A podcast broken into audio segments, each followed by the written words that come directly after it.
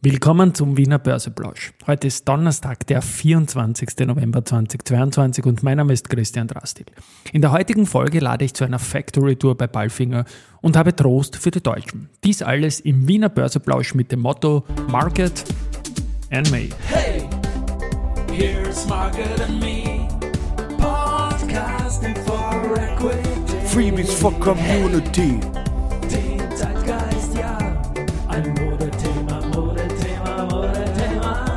Börse als Modethema und die Novemberfolgen des Wiener Börseplausch sind präsentiert von Wiener Berger und Rackwest. Ein Blick auf den Markt jetzt um 13.10 Uhr zeigt ein kleines Plus. 6.882 Punkte im ATXDR, 0,48% Plus. Und auf der Gewinnerseite die Immofinanz wieder mal nach ein paar Minustagen mit plus 5,9%, dann die Warimbex mit plus 3%, die AT&S mit plus 2,4%, Verliererseite Agrana minus 2,7%, UBM minus 2,1% und S-Immo minus 1,5%. Zu einigen dieser Titeln komme ich dann gleich noch. Palfinger, die machen eine Online-Factory-Tour am 28. November, also in der kommenden Woche und das Ganze von 9 Uhr bis 10 Uhr. Da kann man sich dann quasi durch die Fabrik navigieren online. Den Link ver äh, linke ich, Link verlinken, genau, so sagt man das, glaube ich, eh, in den Shownotes dann. Und ich glaube, es ist sicher spannende Geschichte, wenn man Zeit hat und ja, kann ich nur empfehlen. Per, nach der Anmeldung bekommt man per E-Mail dann einfach die Zugangsdaten geschickt und man kann an dieser virtuellen äh, Werksführung teilnehmen. Den zweiten Punkt, den ich gesagt habe in der Einleitung, ich habe Trost für die Deutschen, weil die sind ja gestern gegen Japan mit 1 zu 2 doch etwas untergegangen, nachdem die Japaner in der zweiten Hälfte einfach super gespielt haben in Katar. Und ich habe ein bisschen Trost, denn äh, es war gestern trotzdem ein Plus im DAX, nämlich mit 0,04 Prozent hat man den 100.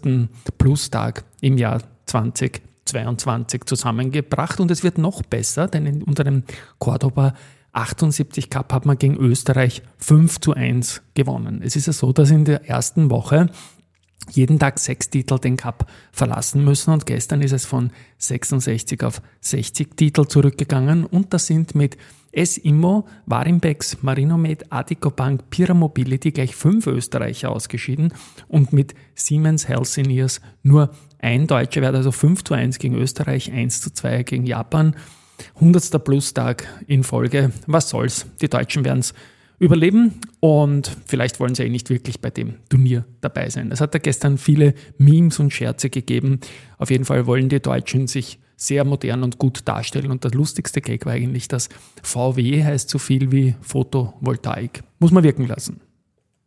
Der 24.11., also in einem Monat ist Weihnachten, liefert man auch zwei schöne Einträge zur Telekom Austria Aktie. Und zwar am 24.11.2000, nur ganz wenige Tage nach dem IPO sind die bereits in den ATX kommen, haben ihn dann leider irgendwann verlassen müssen, weil der Streubesitz zu klein ist. Ich sage immer, Telekom gehört in den ATX. Und die zweite Sache zur Telekom Austria ist 14 Jahre her, das ist am 24.11.2008 der stärkste Handelstag in der 22-jährigen Börsegeschichte gewesen, nämlich mit einem Plus von 15,11 Prozent. Und am 24.11.2005 dazwischen hat die schnellste Kursverdoppelung in der Börsegeschichte von der Telekom Austria geendet. 708 Tage hat man dazu gebraucht, vom 17.12.2003 und einem Kurs von 8,7 bis 24.11.2005 und einem Kurs von 17 6,55. Aktuell gibt es die Telekom-Aktie unter 6 Euro. Ich verstehe das nicht, warum die so günstig ist, aber Risikohinweis, Risikohinweis, Risikohinweis. Die Deutsche Telekom zählt übrigens zu den stärksten Werten im DAX und insofern auch da eine, ein kleiner Sieg mal für die Deutschen. Aber ich glaube an die Telekom Austria und dass man das Potenzial da heben kann. Ebenfalls eine Kursverdoppelung am 24.11. beendet hat die FACC, aber die hat nicht 708 Tage dafür gebraucht, sondern nur 22 Tage. Und das Ganze ist erst zwei Jahre her und ging damals von Kurs 471 auf Kurs 973. Und noch schneller ist jetzt aktuell die Bet at Home äh, unterwegs. Die hat innerhalb von ganz, ganz wenigen Tagen verdoppelt. Also da geht es innerhalb von einer Woche ist die 99 Prozent im Plus. Also auch das eine schöne Sache. Gratulieren darf man auch, äh, ohne Aktien wird schwer. Ein Podcast aus Deutschland, der weitgehend von einem Österreicher gemacht wird und in den Rankings immer ganz weit vorne ist, also sogar noch ein bisschen besser als meiner. Der Noah Leidinger ist der Österreicher und der kommt mich in den nächsten Tagen in Wien einmal auch für die Börse People Staffel zu besuchen. Die Datenbank hat man auch noch die Strabag rausgeschmissen, weil die kommt ja jetzt in den ATX, weil die SIMO nicht mehr im ATX ist.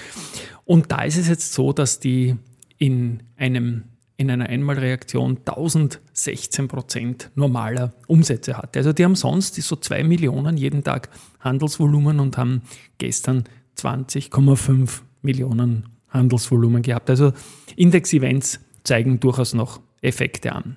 Bei den Nachrichten haben wir heute die Immofinanz, die ähm, heute 5,9 Prozent im Plus liegt. Das Zahlenmaterial für die ersten drei Quartale ist ein gutes. Die Mieterlöse liegen bei 216,9 Millionen Euro. Ähm, Ergebnis aus Asset Management verbesserte sich um 3,2 Prozent.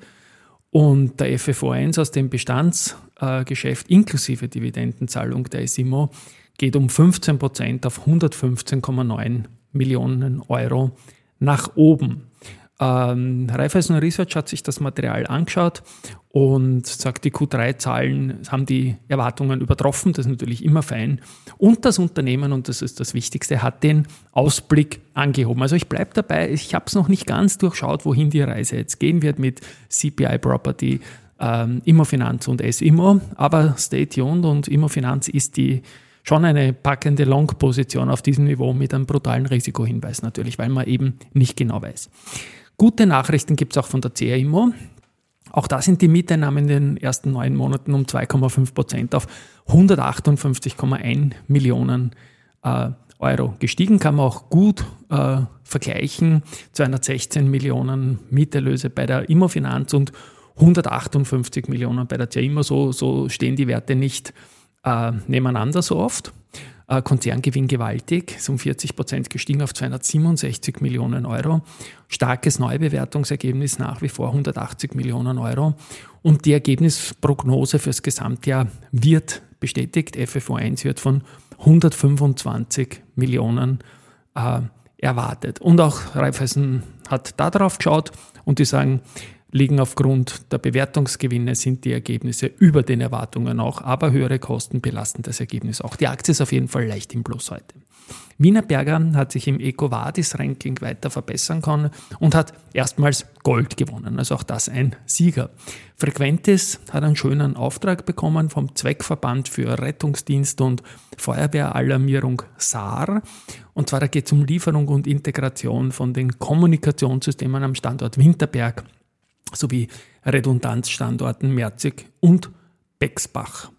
Wie auch immer, zum äh, Einsatz kommt das Frequentis Kommunikationssystem Asgard.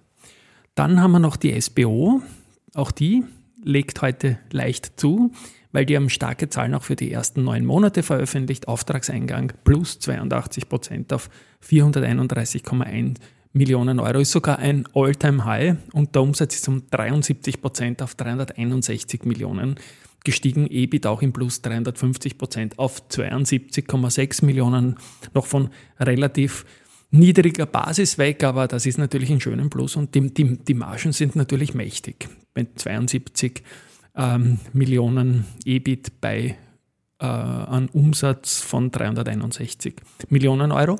Der Ausblick wird vom CEO Gerald Krohmann folgendermaßen gesagt, also trotz der Besorgnis über die Entwicklung der Weltwirtschaft, es zeichnet sich ein mehrjähriger Aufschwung in den Märkten der SBO an. Das ist ein energiegetriebenes Unternehmen natürlich, also auf den Energiemärkten und sie konnten heuer dynamisch mit dem Markt wachsen und gehen von einer Fortsetzung für 2023 äh, aus. Ähm, ja, und da, damit, sagt äh, Grommen, starte man mit Rückenwind ins kommende Jahr und das klingt ja eigentlich auch immer gut. Und dann gibt es noch die UBM, die hat auch Zahlen für die ersten drei Quale, äh, Quale, Quartale präsentiert. Ich rede schon sehr viel. Ähm, Gesamtleistung 318,9 Millionen Euro nach 340 in der Vergleichsperiode vom Vorjahr. Nettogewinn ging von 35,9 auf 14,3 zurück, also da ein bisschen ein Rückgang auf jeden Fall. hohes Wert an liquiden Mitteln mit 358 Millionen Euro und einer Eigenkapitalquote von mehr als 33 Prozent. Ähm, die, Auftrags-, die Ausgangslage mit dem hohen Cashbestand ist für die UWM auch notwendig, sagen Sie selber, um für die negativen Abweichungen, aber auch für etwaige Opportunitäten die Reserven einfach zur Verfügung zu haben. Auch das hat sich wieder Raiffeisen Research angeschaut und sagt einmal, dass beim Ausblick die Guidance bestätigt worden ist, ähm, dass das halt trotzdem aber von zwei Effekten abhängt, die nicht ganz im Einflussbereich vom Unternehmen liegen, nämlich Baugenehmigung ähm, für die Bauberger Straße und Closing von FAZ Dauer. Äh, das Management erwartet in den kommenden Monaten weitere Turbulenzen am Immobilienmarkt, rechnet aber damit, dass sich 2020, 2023 sorry, Chancen ergeben können. Gut, die Aktie verliert da heute 2%. Wird man schauen, wie es da weitergeht. Und abschließend habe ich noch Research. Und da ist wieder Haug und Aufhäuser dran. Do Co. ist von 124 auf 144 erhöht worden. Ähm, und dann haben wir noch Morgan Stanley. Die haben. Was haben die? Nein, das ist ein. Ja, die haben Wienerberger sich angeschaut, so ist es. Und da geht man von 30 auf 32 Euro nach oben. Also in Summe, glaube ich, ein recht guter Tag heute. Und ja, wie gesagt, schauen wir, wie es weitergeht. Trost äh, für die deutschen Freunde habe ich gespendet. Ein 5 zu 1 zu Österreich ist noch gegen Österreich. Auch wenn es nur im Cordoba Cup ist, tut sicherlich gut. Und der 100. Plus-Tag im DAX, ja, why not? Tschüss und Baba, wir hören uns morgen.